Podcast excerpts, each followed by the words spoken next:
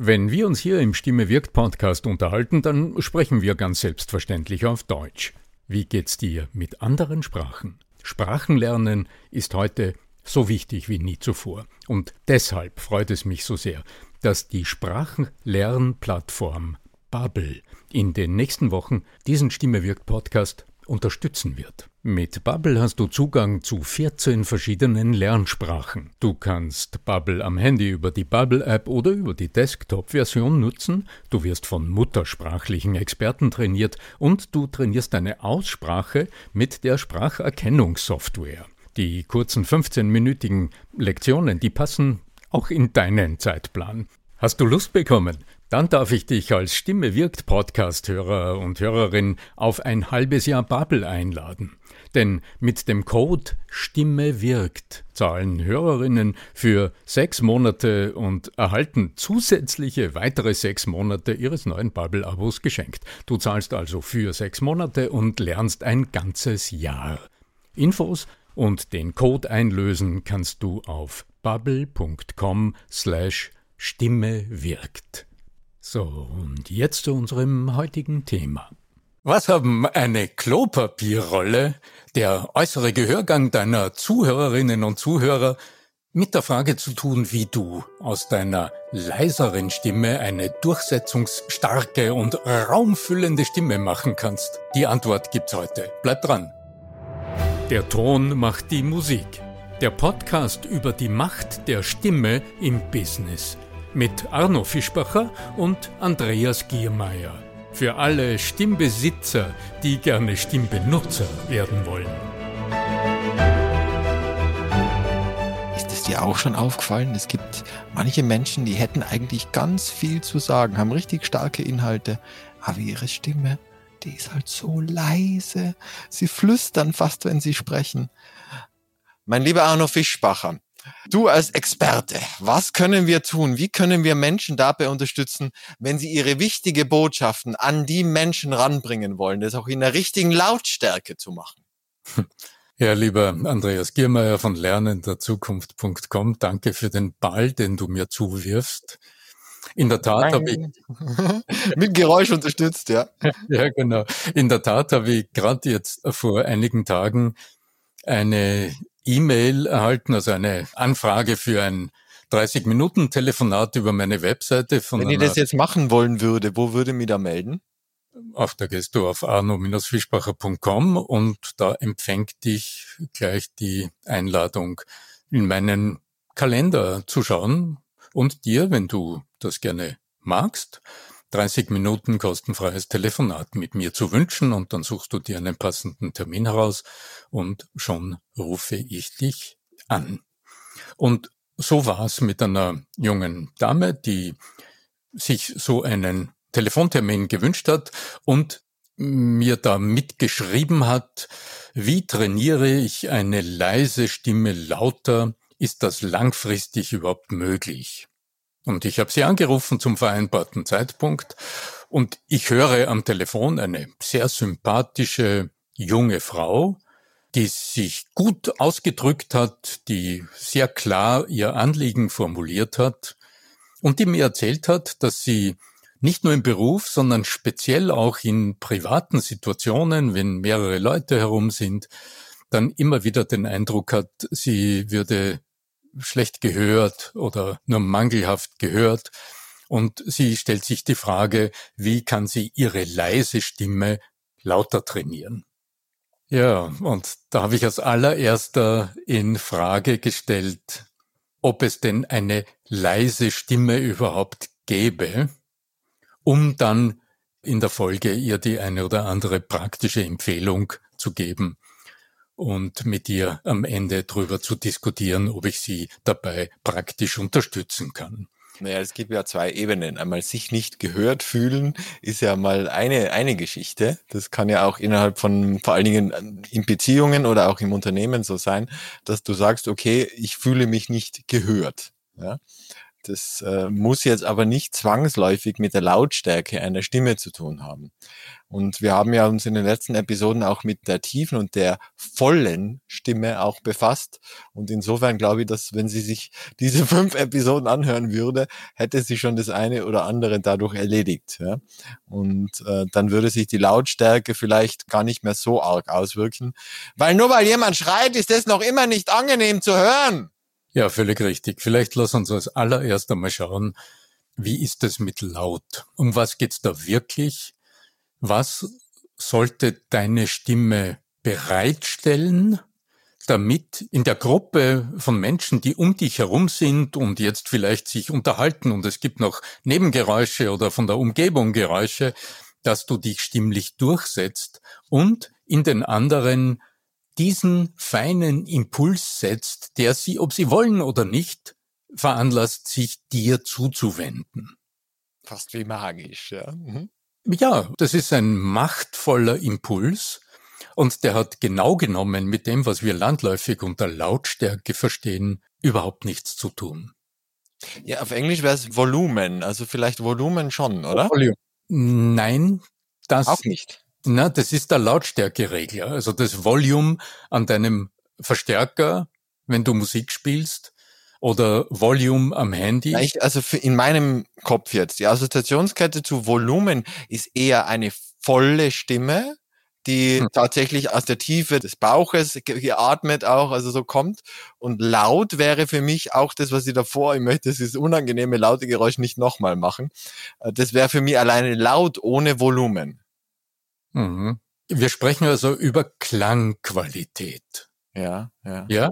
Lass uns also zuerst. Klingt mich so viel zu laut gedrehtes Handy. Kennt man ja vielleicht. Das ist, oder so eine billige Bluetooth-Box, die viel zu laut ist, ja. Was macht jetzt den Unterschied, ob eine Stimme oder ein irgendwas anderes, was wir hören, ein Geräusch, ja, vielleicht auch ein Radio oder ein Lautsprecher warum wir auf der einen Seite das manchmal als laut und unangenehm wahrnehmen, als bedrängend und innerlich eigentlich leise drehen wollen. Weil sie zu wenig Resonanzraum hat, gerade die Box. Auf der ja? anderen Seite oft etwas, was wir hören, das gar nicht laut ist, uns zum Hinhören zwingt. Mhm. Was macht den Unterschied? Also was genau ist diese Qualität, die den Unterschied macht? Und das lässt sich eindeutig beantworten. Und das hat mit unserem Gehör als Zuhörerinnen, als Zuhörer zu tun. Denn unser Gehör nimmt Tonhöhen nicht gleich laut wahr.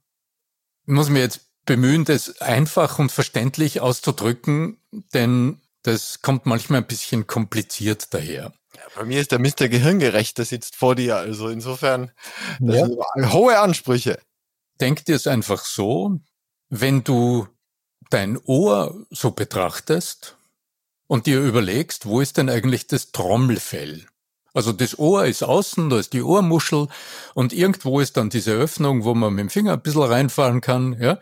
Und irgendwo da innen drinnen ist dann das Trommelfell. Genau. Und dieser Weg dorthin, das ist der äußere Gehörgang. Und da müssen die Töne einer Stimme, die von außen kommt, durch, um zum Trommelfell zu gelangen. Soweit, so gut.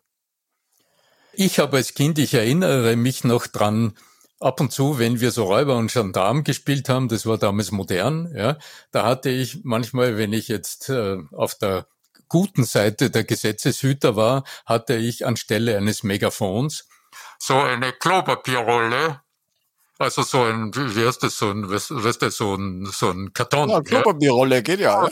ja. ja. Und da habe ich hineingesprochen, komm mal raus, du bist umzingelt. Ja. Und diese Klopapierrolle hat meine Stimme, den Klang meiner Stimme verändert. Ja, ja. Weil der Raum, in dem etwas klingt, Einfluss auf die Akustik nimmt. Und das Blechern. Das meine Aussage, dass es der Resonanzraum ist, ja? Ja, im engeren Sinne. Genau. Also es ist nicht das, was man dem Menschen immer unterstellt, dass im Brustkorb irgendwelche großen Resonanzräume wären, sondern genau genommen funktioniert es ja ganz anders mit der Stimme Es ist im Grunde so eine Art Schaltrichter, von dem wir reden. Aber gehen wir nochmal zum Gehör. Ja. Also das heißt, der Ton einer Stimme, die von außen kommt, muss, um zum Trommelfell zu gelangen, das ist die innere Membran unseres inneren Mikrofons, muss der Ton durch den äußeren Gehörgang durch. Hast du in einer deiner Bücher da nicht was abgebildet? Täusche mich jetzt. Ja, ja, ja, das. Vielleicht denke, könnte man das irgendwo auf deiner Webseite posten auch, ja? Sehr gerne. Sehr gerne. Man muss dazu sagen, äh, unser lieber Arno Fischbacher ist äh, mindestens zweifacher Autor und ein Hörbuch gibt's auch noch von ihm, muss man mal so sagen. Ja? Im, im Junfermann Verlag erschienen, einmal Geheimer. Und das zweite Geheimer. war äh, irgendwas Erfolgsfaktor Stimme oder so ähnlich, ja? Also Geheimer Verführer Stimme ist. Geheimer Verführer, genau, noch besserer Titel, ja. Ist das Buch im Jungfermann Verlag und Voice Sales, die Macht der Stimme im Business, ist im Gabal erschienen. Wo du recht hast, hast du recht. Es ist im Gabal Verlag erschienen. Ja.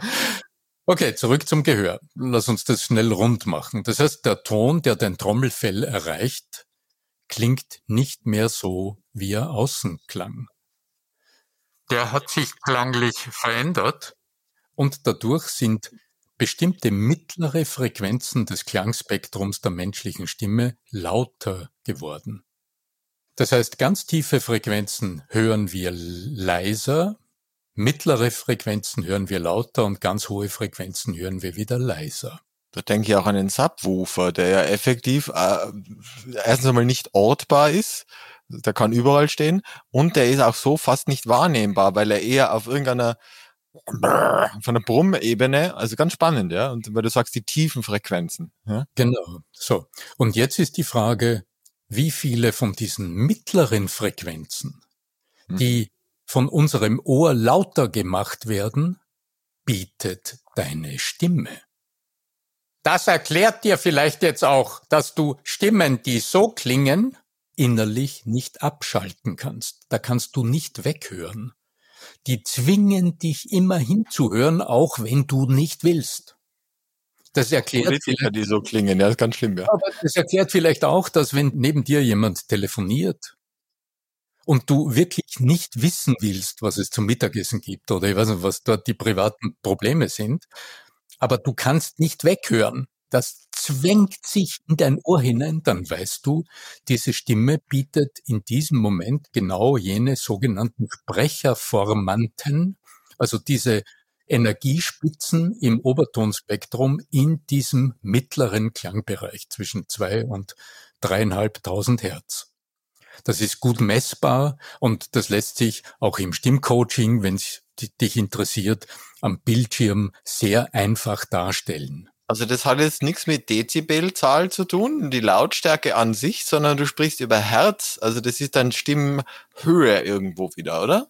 Das hat mit Dezibel etwas zu tun, aber mit Doch. der Energie, die jene Teiltöne haben. Ah.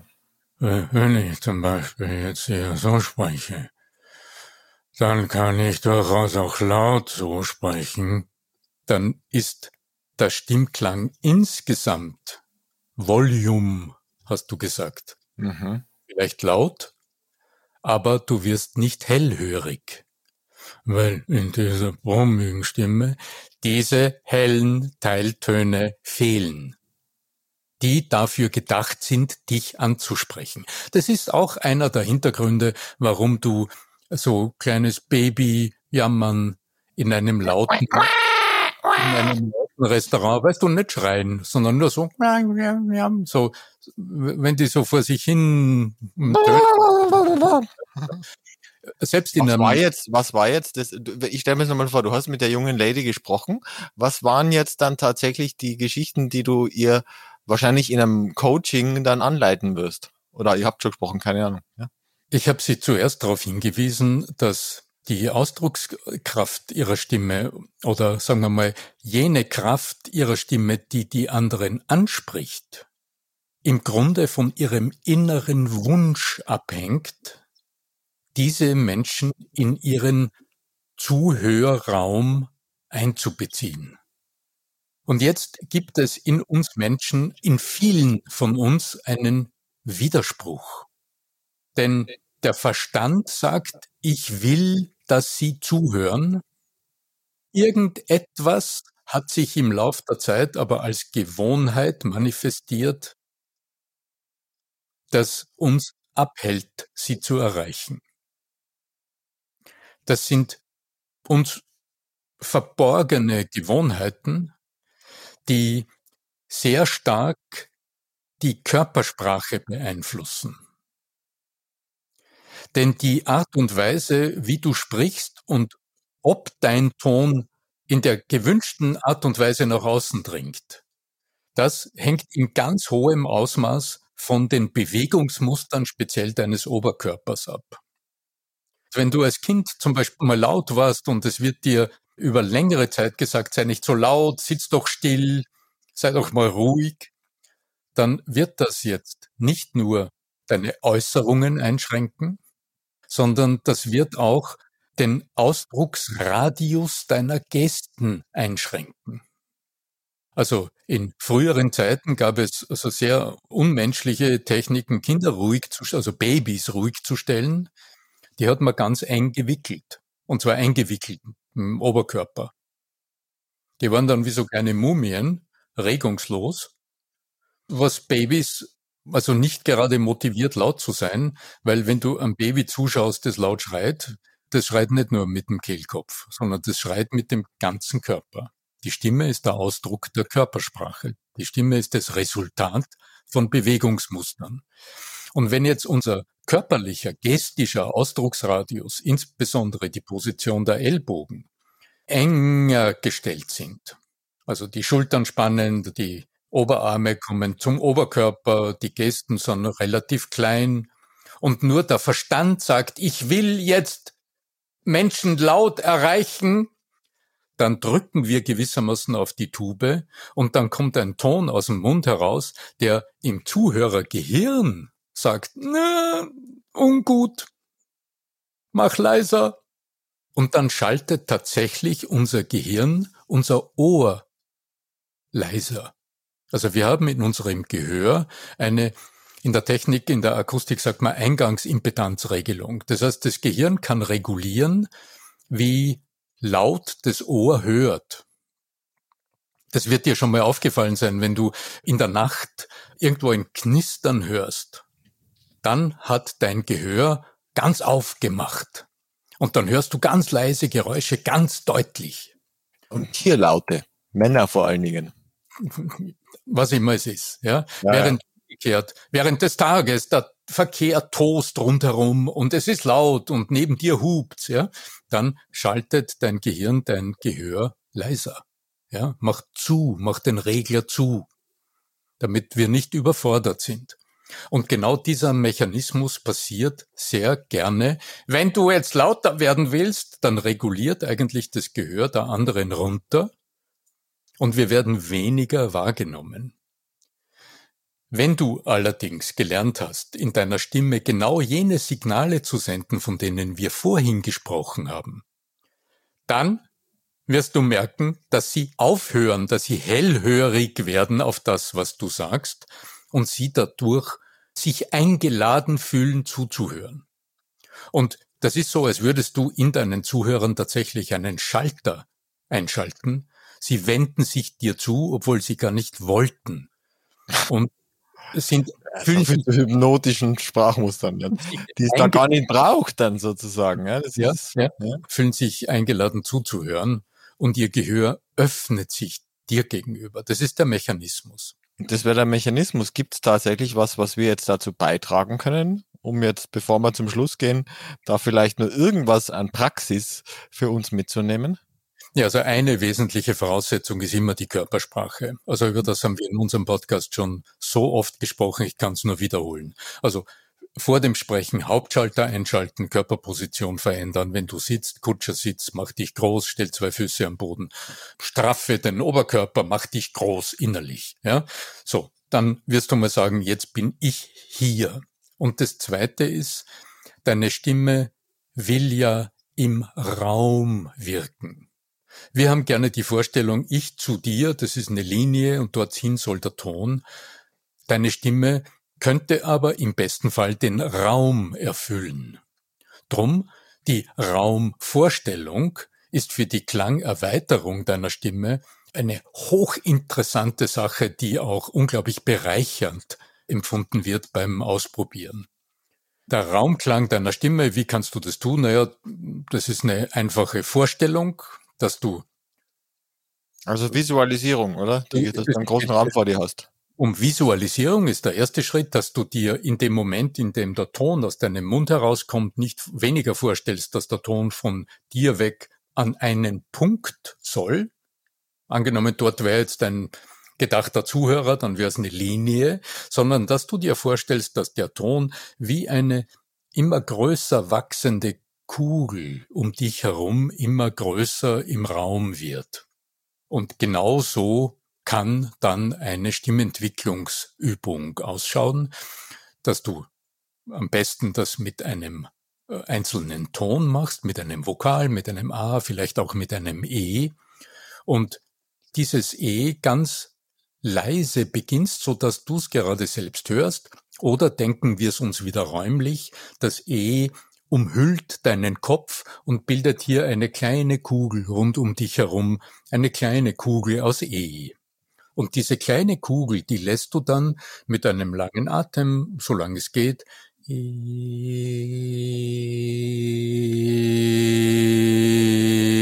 den Raum hineinwachsen und lässt diese Kugel immer größer werden. Und wenn du das Gefühl hast, der Atem verlässt dich, na keine, keine Sorge, dann komm wieder zu Atem und beginne wieder und schließe dabei die Augen. Und wenn du das genauer wissen willst, da gibt's noch eine sehr effektive Hilfe. Du kannst mit deinen beiden Händen einen Schaltrichter bilden, du legst deine Handflächen hinter die Ohren und äh, beginnst mal mit dem E und dann wirst du merken, dann wird dein E deutlich lauter, weil du dich ja in deinem eigenen Schaltrichter hörst.